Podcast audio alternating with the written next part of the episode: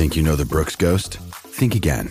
Introducing the all new, better than ever Ghost 16. Now with nitrogen infused cushioning for lightweight, supreme softness that feels good every step, every street, every single day. So go ahead, take your daily joyride in the all new nitrogen infused Ghost 16. It'll turn your everyday miles into everyday endorphins. Let's run there. Head to brooksrunning.com to learn more. Another day is here, and you're ready for it. What to wear? Check. Breakfast, lunch, and dinner? Check. Planning for what's next and how to save for it? That's where Bank of America can help. For your financial to dos, Bank of America has experts ready to help get you closer to your goals. Get started at one of our local financial centers or 24-7 in our mobile banking app. Find a location near you at bankofamerica.com slash talk to us. What would you like the power to do?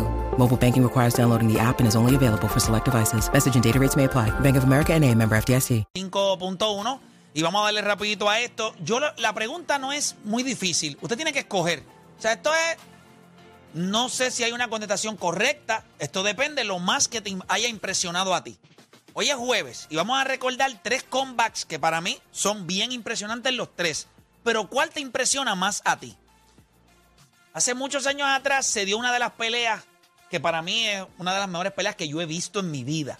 Es la pelea de Juan Manuel Márquez contra Manny Pacquiao.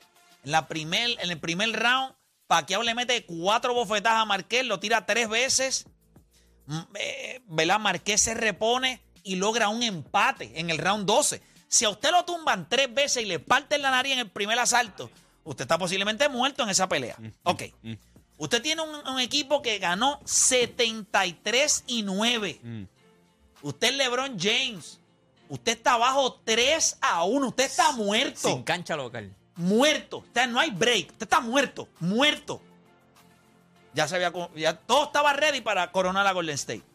Y usted le gana 3 a un equipo que había perdido solamente 3 juegos como local en el año.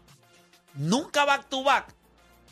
Usted hizo que perdiera dos en una misma serie. Dos. Eso es impresionante. Y obviamente en Major League Baseball nosotros vimos a los Yankees estar adelante 3 a 0 contra Boston. Y Dave Roberts se robó la segunda base y le dilató De la misma forma que la vida entera a ese equipo de los Yankees. Y los Boston Red Sox lograron algo que posiblemente ninguno de nosotros había visto en su vida. Un equipo venir abajo de 3 a 0 a los Yankees y ganarle. No solamente eso, Sin ventaja de casa. el séptimo juego lo ganaron en la primera entrada. 6-0. ¿Verdad? 6-0 fue que se puso en. eh, 6 a 0 en la primera entrada. Para que los fanáticos de los Yankees ni soñaran. Usted está muerto Pero hace es que rato. vamos a ser honestos, Boston no perdió juegos fuera de esa serie. No, no, no. Barrieron la La- primera serie, si no me equivoco, y barrieron la, la, la Sí, serie. la cogieron a San Luis, ¿verdad? Y los mataron. Ahora la pregunta es, ¿cuál de esos tres comebacks a usted le impresiona más? 787-620-6342. 787-620-6342. Usted llama ahora y nos deja saber si el más que le impresionó fue el de Juan Manuel Márquez, si el más que le impresionó fue el de Cleveland o el más que le impresionó fue el de los Boston Red Sox. 787-620-6342. Vamos con Cristian de la calle por acá. Cristian Garata Mega, dímelo. Buenos días, Play. Saludos, hermanito. Cuéntame, ¿cuál de estos tres comebacks te impresionó más a ti? Para mí, la de Juan Manuel, y lo explico por qué. Claro. Cuando yo veo, por ejemplo, el, el, el de los Yankees en ese momento, los Yankees estaban arriba 3 a 0, pero por ejemplo, los próximos dos juegos eran en Boston, por lo que Boston, eh, ganando esos dos juegos de local, este, po- ponía la serie 3 a 2 abajo, es verdad, y después iban al Yankee Stadium, pero por lo menos tenías la opción de, tú sabes, de poner la serie un poco más apretada. La de Cleveland, o sea, todas son impresionantes. La de Cleveland es impresionante, pero al mismo tiempo, acuérdate, juego 5, Draymond Green no juega y Draymond Green en ese momento no, no apestaba, que, él, que es lo que hace ahora.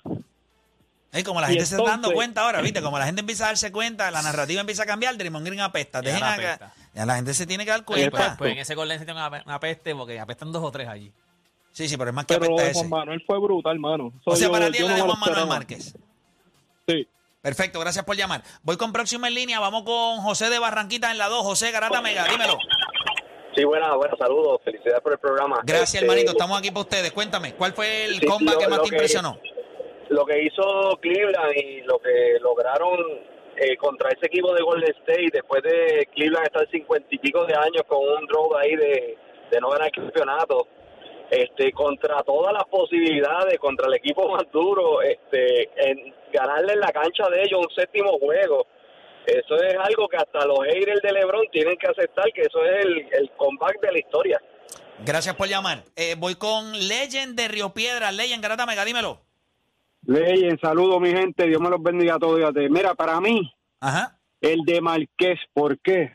Porque es un combate individual, es un combate donde tú como peleador tienes que motivarte tú solo, tú tienes que decir yo voy a mí, podemos hacerlo. En un equipo tú tienes unos cuantos tipos ahí, no, dale que se pueden, pero en un combate como que es, hacerlo de la forma individual, para mí tiene mucho más peso. Gracias Me por llamar. sorprende que, Eh, que- vamos que con- un par de gente ya ha dicho la. Vamos con la- Jonathan la de Vega Baja. Jonathan de Vega Baja, Garata Mega, dímelo. Mira, mi gente, ¿cómo estamos? Saludos. Disfruto el programa siempre. Oye, papá, gracias, Gracias, papá. por el apoyo, gracias por estar ahí, hermanito. Ya son 11 años aquí, el peor talento radial, eh, pero pues llevamos 11 años. A 12 ya. yo- 12, Nosotros eh. empezamos en el 2010. No fue en el 2010 que nosotros empezamos. Bueno, es que no, yo, el primer año yo no lo cuento porque éramos demasiado malos. Yo prefiero decir que llevamos... Acho, éramos no en Aquiles, el 2010 éramos... que empezamos. Nosotros siempre hemos sido malos. Y obviamente salimos económicos, ¿me entiendes? Económicos, son dos horitas nada más. Pues llevamos 12 años haciendo el ridículo, pero, pero qué buen ridículo, ¿no? Ya han tratado, de- han no tratado estoy otro. en el 14. Dale, papá. Duro, duro, duro. La pregunta es, escucha esto, a mí siempre me gusta porque yo siempre digo, si nosotros fuimos, si nosotros somos malos, imagínate los que fueron los que lo intentaron Trataron y no trataron, pudieron. no pudieron. Sí. Merecen morir. Con el peor talento. Nosotros somos el pe- y Habían algunos que trataron y no pudieron. Son peor que nosotros. Imagínate, esos chamacos no merecen que Dios le apague el switch del oxígeno. Pero nada, eh, dímelo, Jonathan. Mira, los tres están duros, de verdad que sí, pero no podemos olvidar el de New England Patriots versus los Atlanta Falcons. Sí, pero ese es para un Este programa que puedes hacer tú en Z93. En el de ahora son estos tres. Gracias por llamar, papá, te fuiste. O sea, la gente quiere hacer un programa también. O sea, yo entiendo. O sea, Pues Raúl no se puede sentir mal ahora. usted no puede ir a un, a un examen de selección Y múltiple poner la E. La y E. poner usted Tú mismo mismo poner la E. A ver, la E. ninguna de las anteriores. No sea morón. No puede hacer eso. Usted tiene que jugar Saca con el lo que hay. negro, saca el bolígrafo negro, poner la E como si lo echa. O sea, usted no puede ir a una boda que usted es el novio y decir. maestra, Mira, aquí no está la contestación Mira, correcta. ¿tú te imaginas que en una boda tú estás ahí para el punto de casarse? Si alguien tiene una objeción, sí, yo tengo una objeción. Yo me quiero casar con la madrina esa que está ahí. No podemos, no podemos. No podemos hacerle un switch con a esa que está. ¿Quién es? Yo no sabía que esa dama, esa dama, la tercera de, ¿Quién de es esa izquierda. dama? ¿Quién es ¿Quién esa es esa dama? dama? Porque yo no te vi, esa nunca la llevaste a casa para un barbecue, ¿ah? Porque sabía que le iba a meter ahí con un poquito de salsa, pero nada. Te va a decir, por eso mismo no la llevé. Por eso- sí, bro. ¿Sabes que hay amigas que siempre aparecen como de la nada? Ay, tú, ¿por qué? Deja eso. Esa Deja historia. ¿De eso. dónde sacó esto? Sí. Pero nada, tranquilo, deja eso ahí. Y duro estate cuando prima de la novia. Que tú ¿Cómo es? le, bien ¿cómo es? Aquiles. Aquí le está el internet. No eso es- Fuse eso no eso no es Fuse. Fuse- no llega a República Dominicana. lamentablemente no. Tazo, tú todavía tienes Coquinet. Coquinet. Time Dime. no wireless. Que duro cuando es prima de la novia. Que tú dices, pero ¿y esa prima dónde estaba? Sí, bro. Y que tú sabes que las vas a seguir viendo. Ni siempre. Dígame. cuando venían esas reuniones, vamos a hacer un, un- pequeño slash ¿Tú sabes de este cuál tema. era? ¿Tú sabes ¿Sabes cuál lo peor que te dice? ¿tú No, sabes no, no. Que te diga, miedo? viene mi prima de Estados Unidos, quiero que la conozca. No, no, no. Tú nunca la A has ver, visto. Sí, sí, sí. Cuando se baja esa bestia y se monta en el carro, tú vas a decirle, Sí, eso era lo peor. Ok, Tú trabajas el día que hay que llevarla al aeropuerto, ¿verdad? Tú trabajas el día para que cuando ella se va, tú trabajas. Sí. No se preocupe, porque yo la eso, llevo. Eso, eso, ah, Yo me encargo. O, o Yo la estás conociendo O a sea, alguien. cuando venían esas fiestas familiares que tú decías, esa prima va hoy, si tú así calado, y tú, y tú- y tú- pero ven acá, si lo que vamos a ver es a mami, y tú en tu mente, pero va tu prima, Ach. va tu prima. Le voy a beber el coquito. Sí. Tacho, muchacho. Rico. es lo que voy a comer yo hoy. Relleno. ¿Qué cosa? Eso le pasa a todo el mundo. No, a mí siempre hay una Espérate, prima, siempre pero hay no se prima equivoque. zafá, siempre hay una Que prima lo mismo le pasa a ella con el primo suyo. O sea, no piense que te pasa a ti con la prima. Lo mismo ella piensa con el primo suyo. ¿O que tú te crees que cada vez que dicen switchar En con mi pa- caso, no. cada vez que están bailando merengue y switchean pareja, ella siempre va por encima del mismo primo? ¿Qué tú te crees? Que porque baila bien. Porque baila bien. Porque ella quiere guayar ahí un poquito con el hombre, ¿ah? Cremallera con cremallera. Pero nada, vamos por acá. Tengo a Roberto de Nahuabo. Roberto Garata Mega, dímelo. Saludos, familia, saludos. Saludos, papá. Mira, Gracias por escucharnos. seguro que sí, los mejores, los mejores. Definitivamente que Márquez Pacquiao, y soy fanático de Pacquiao, y cuando tú ves que un hombre en un que todavía te faltan nueve, te falta el mundo, y tú haces lo que hizo Márquez, definitivamente eh, usted ganó la pelea.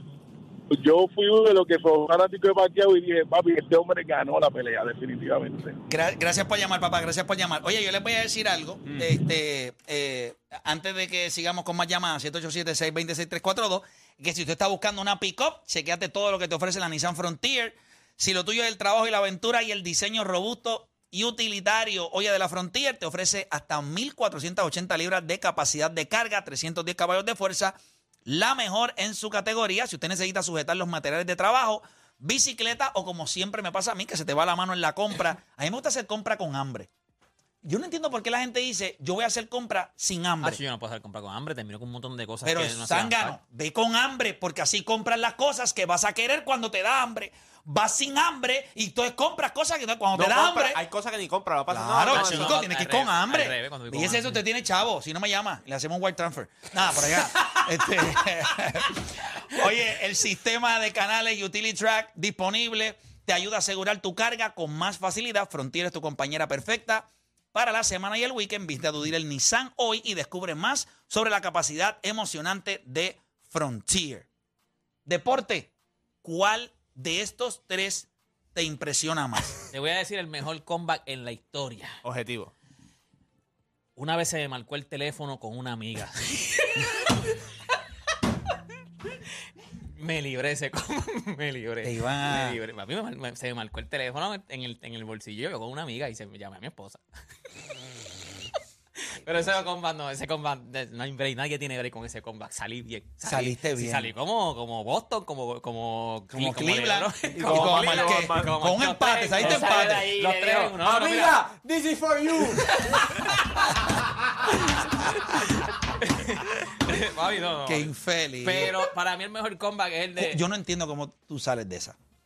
sé que a ti se te marque el teléfono todos que te llame tu pedito, puedes estar escuchando, hablando se con... lesionó, se lesionó, eh, votaron a Damon Green, este, marque un round que lo marcaron mal, y Boston, pues, de- de- Johnny Damon tuvo una, una primera entrada a otro nivel, ¿no? Man, Se alinearon los planetas, pero para mí el mejor combat de esos tres es el de, el de Boston, o sea, el de Boston contra los Yankees. Yankees. Sí, y una de las razones es porque siempre yo, siempre he pensado que uno de los juegos más difíciles eh, es la pelota. O en la pelota, un ejemplo, como dijo un oyente, ah, Juan Manuel Márquez, pues él puede decir, no, papi, yo me tengo que administrar, voy a ganar. Es súper difícil, los, tres combats son impresionantes, pero yo me puedo administrar y ahora es cuestión de sobrevivir.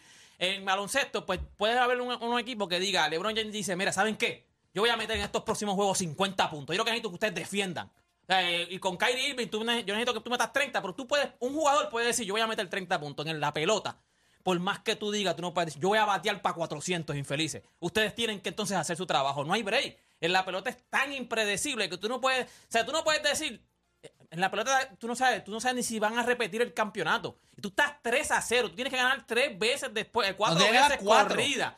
No tienes ni siquiera ventaja de local.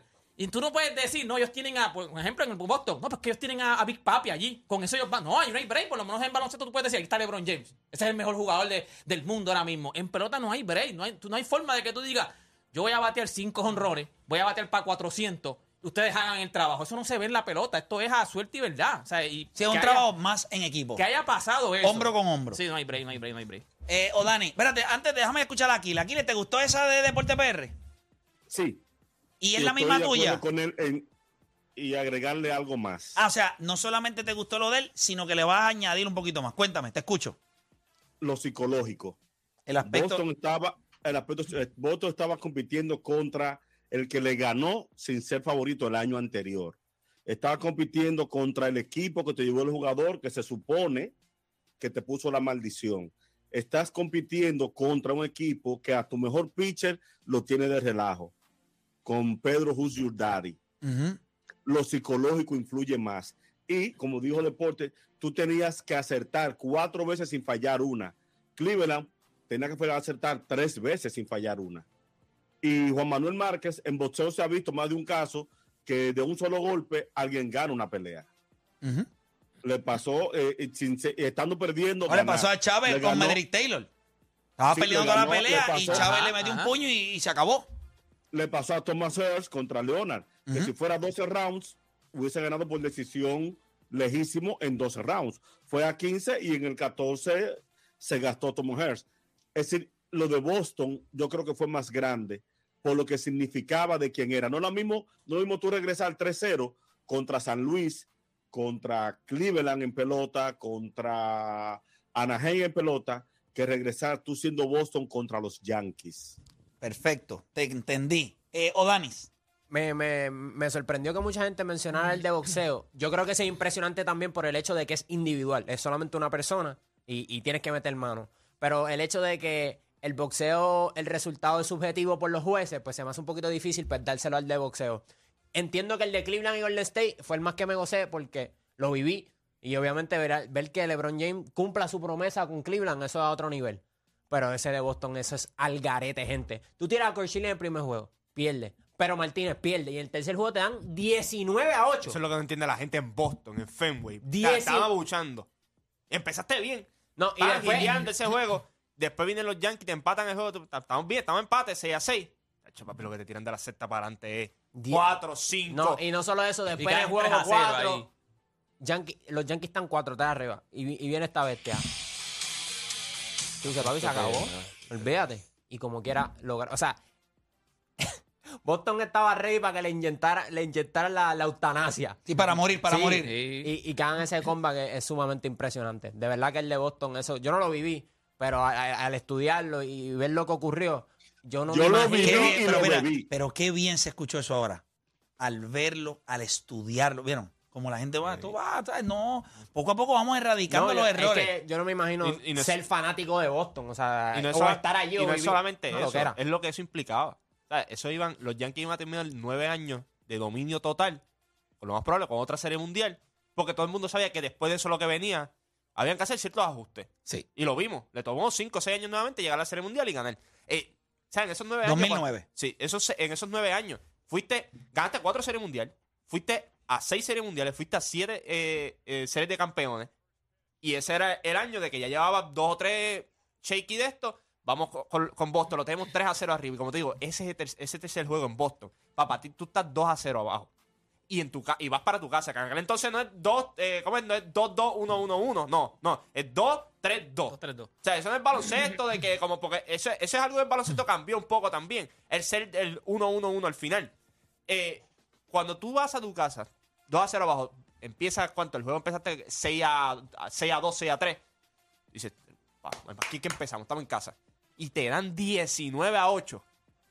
19, a ti te metieron te 19 ponen carreras 3 a 0 con ahí. 22 hits. Te vas 3 a 0. Ahí tú dices, ya Y me morí, me y morí.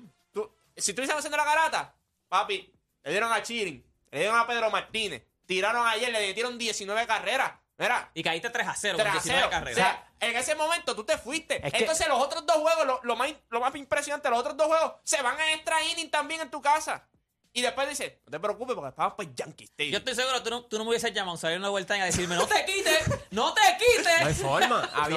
Yo les todo voy a decir- que se había acabado. Yo voy a decirles que aunque sí yo sé que el de Boston es una cosa estúpida, Nunca ha pasado en el deporte, en el deporte de Estados 3 a Unidos. 0, en el nada, deporte de Estados nada. Unidos. yo no veo algo más difícil que el que otra persona te haya castigado al nivel físico. O sea, en el béisbol, tú puedes hacer ajustes. Ok, le vamos a lanzar distinto a este, vamos a trabajar esto de otra manera, el juego, el próximo juego. Yo sé que es difícil.